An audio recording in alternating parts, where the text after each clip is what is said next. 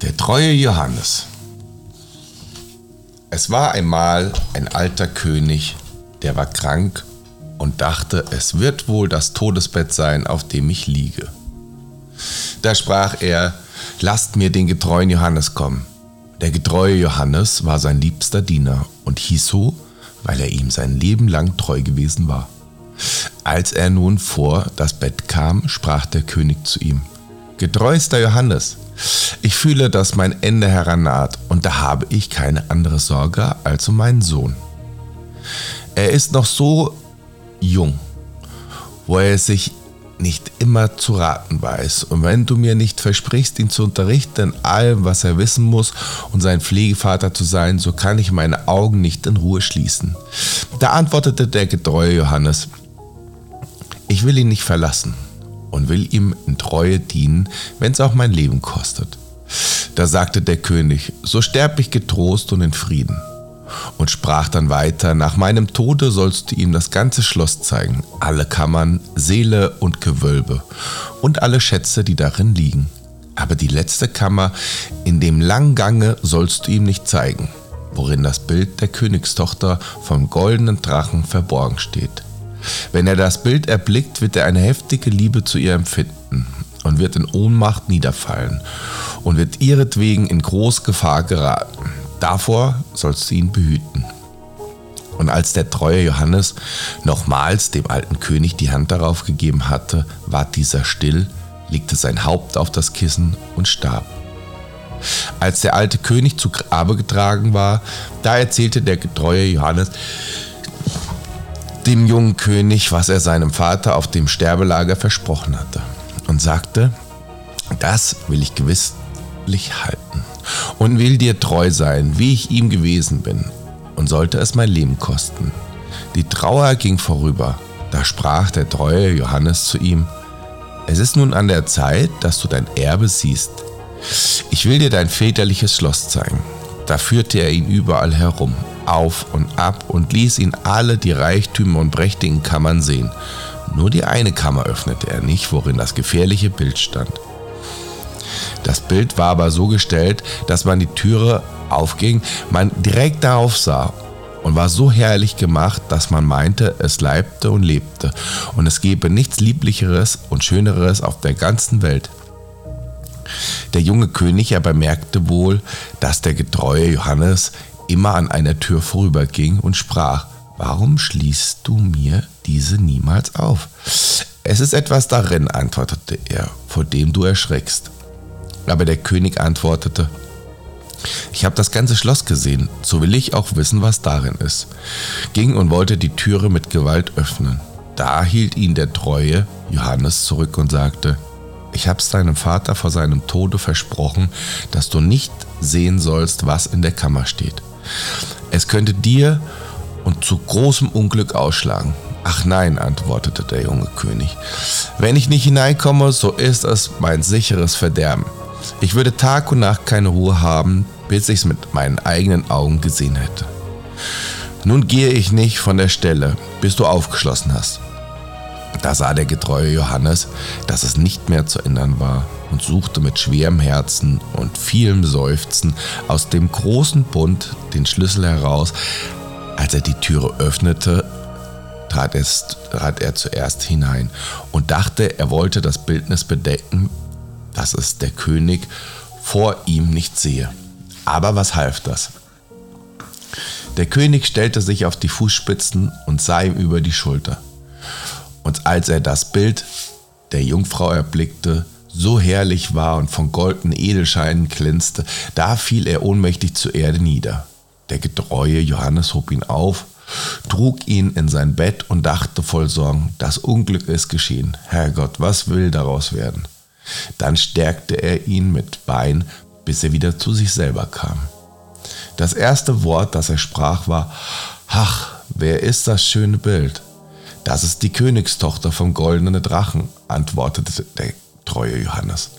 Da sprach der König weiter, meine Liebe zu ihr ist so groß, wenn alle Blätter an den Bäumen Zungen wären, sie könnten nicht aussagen. Mein Leben setze ich daran, dass ich sie erlange. Du bist mein getreuster Johannes, du musst mir beistehen. Der treue Diener besann sich lange, wie die Sache anzufangen wäre, denn es hielt schwer, nur vor das Angesicht der Königstochter zu kommen. Endlich hatte er Mitleid ausgedacht und sprach zu dem König, alles, was sie um sich hat, ist voll Gold, Tische, Stühle, Schlüssel, Becher, Näpfe und alle Hausgeräte. In deinem Schatze liegen fünf Tonnen Goldes. Lass eine von den Goldschmieden des Reichs verarbeiten zu allerhand Gefäßen und Gerätschaften, zu allerhand Vögel, Gewild und wunderbaren Tieren. Das wird ihr gefallen. Wir wollen damit hinfahren und unser Glück versuchen.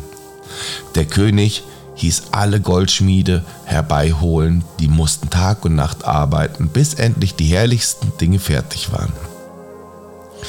Als alles auf ein Schiff geladen war, zog der treue Johannes Kaufmannskleider an, und der König musste Gleiches tun, um sich ganz unkenntlich zu machen. Dann fuhren sie über das Meer und fuhren so lange, bis sie zu der Stadt kamen, worin die Königstochter zum goldenen Drachen wohnte. Der treue Johannes hieß den König auf dem Schiffe zurückbleiben und auf ihn warten. Vielleicht, sprach er, bringe ich dir die Königstochter mit. Darum sorgt, dass alles in Ordnung ist. Lass die Goldgefäße aufstellen und das ganze Schiff ausschmücken.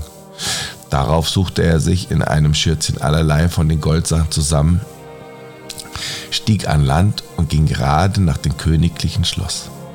Als er in den Schlosshof kam, stand da beim Brunnen ein schönes Mädchen. Das hatte zwei goldene Eimer in der Hand und schöpfte damit. Und als es das blinkende Wasser vortragen wollte und sich umdrehte, sah es den fremden Mann und fragte, wer er wäre. Da antwortete er, ich bin ein Kaufmann und öffnete sein Schürzchen und ließ sie hineinschauen. Da rief sie, ei, was für schönes Goldzeug, setzte die Eimer nieder und betrachtete eins nach dem anderen. Da sprach das Mädchen, das muss die Königstochter sehen. Die hat so große Freude an den Goldsachen, dass sie euch alles abkauft. Es nahm ihn bei der Hand und führte ihn hinauf. Denn es war die Kammerjungfer. Als die Königstochter die Ware sah, war sie ganz vergnügt und sprach, es ist so schön gearbeitet, dass ich dir alles abkaufen will. Aber der getreue Johannes sprach, ich bin nur der Diener von einem reichen Kaufmann was ich hier habe, ist nichts gegen das, was mein Herr auf seinem Schiff stehen hat. Und das ist das künstlichste und köstlichste, was je in Gold gearbeitet wurde. Sie wollte alles heraufgebracht haben, aber er sprach, dazu gehören viele Tage. So groß ist die Menge und so viel Seele, um es aufzustellen, dass euer Haus nicht Raum dafür hat. Da ward ihre Neugier und Lust immer angeregter, so dass sie endlich sagte, führe mich hin zu dem Schiff. Ich will selbst hingehen und deines Herrn Schätze, Schätze betrachten. Da führte, er sie, der, da führte sie der getreue Johannes zu dem Schiffe hin und war ganz freudig. Und der König, als er sie erblickte, sah, dass ihre Schönheit noch größer war, als das Bild sie dargestellt hatte.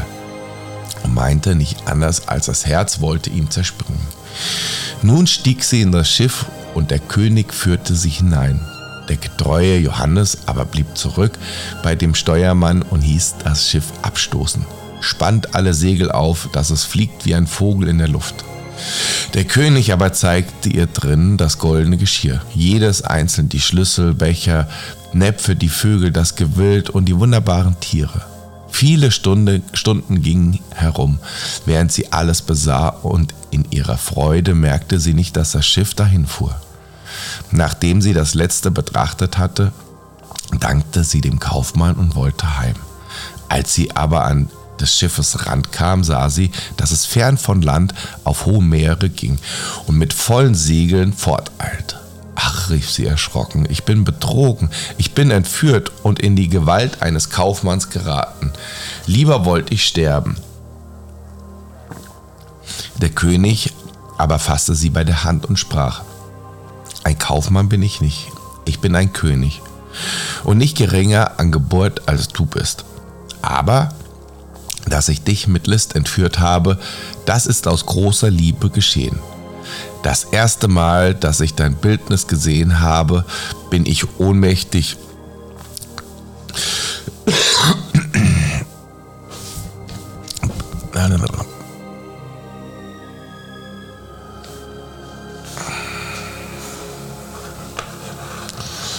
Bildnis gesehen habe, bin ich ohnmächtig zur Erde gefallen. Als die Königstochter vom goldenen Drachen das hörte, ward sie getröst und ihr Herz ward ihm geneigt, so dass sie gerne einwilligte, seine Gemahlin zu werden. Es trug sich aber zu, während sie auf dem hohen Meere dahinfuhren, dass der getreue Johannes, als er vorn auf dem Schiffe saß und Musik machte, in der Luft drei Raben erblickte, die sie daher geflogen kamen. Da hörte er auf zu spielen und horchte, was sie miteinander sprachen. Denn er verstand das wohl. Die eine rief, ei, da führt er die Königstochter vom goldenen Drachen heim. Ja, antwortete die zweite. Er hat sie noch nicht, sprach die dritte. Er hat sie doch, sie sitzt bei ihm im Schiffe. Da fing die erste wieder an und rief, was hilft ihm das? Wenn sie an Land kommen, wird ihm ein fuchsrotes Pferd entgegenspringen. Da wird er sich aufschwingen wollen und tut und tut er das, so sprengt es mit ihm fort und in die Luft hinein, dass es nimmermehr seine Jungfrau wieder sieht. Sprach die zweite, ist gar keine Rettung. Oh ja, wenn ein anderer schnell aufsitzt, das Feuergewehr, das in den Halftern stecken muss, herausnimmt und das Pferd damit totschießt, so ist der junge König gerettet. Aber wer weiß das? Und wer weiß und sagt's ihm, der wird zu Stein, von den Fußzehen bis zum Knie. Da sprach die zweite, ich weiß noch mehr, wenn das Pferd auch getötet wird, so behält der junge König doch nicht seine Braut. Wenn sie zusammen ins Schloss kommen, so liegt dort ein gemachtes Brauthemd in einer Schüssel und sieht aus, als wäre es voll Gold und Silber gewebt. Ist aber nichts als Schwefel und Pech, wenn er es antut, verbrennt es ihn bis auf Mark und Knochen. Sprach die dritte, ist gar keine Rettung. Oh ja, antwortete die zweite. Wenn einer mit Handschuhen das Hemd packt und wirft es ihm ins Feuer, dass es verbrennt, so ist der junge König gerettet. Aber was hilft's? Wer weiß es und wer sagt es ihm?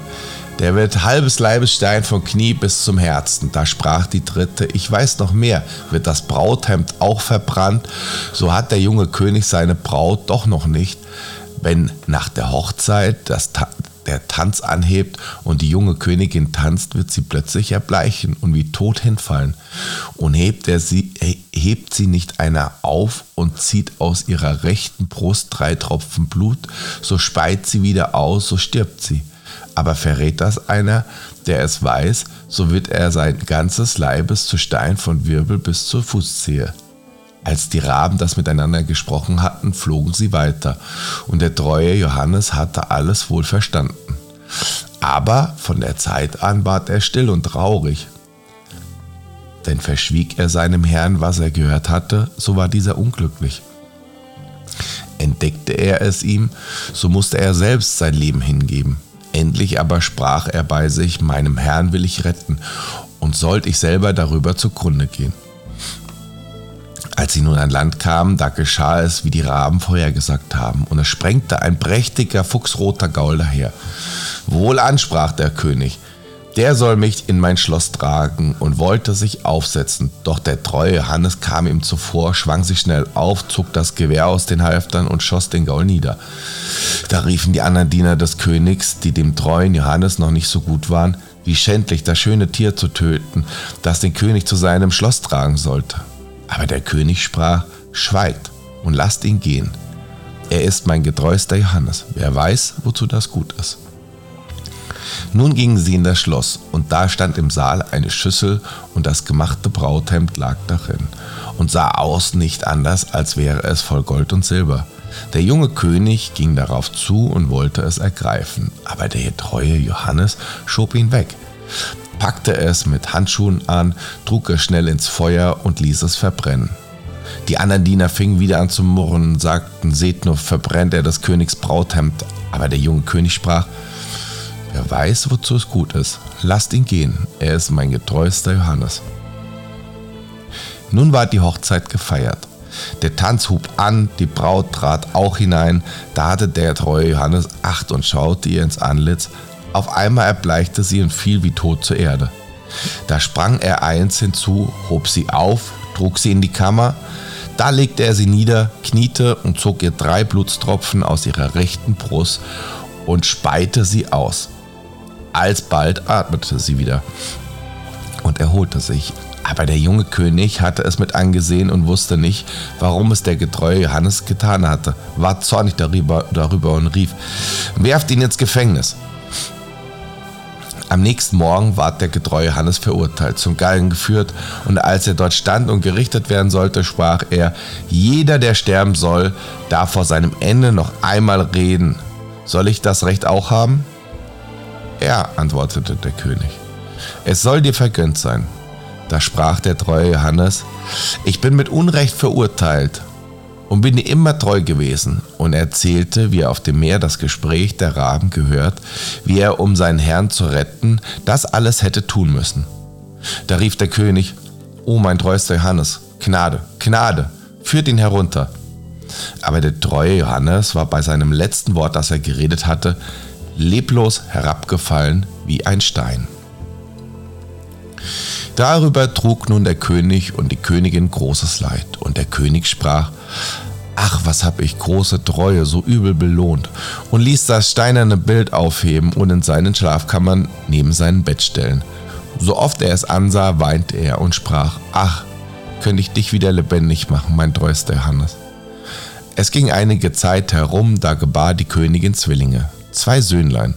Sie wuchsen heran und waren ihre Freunde.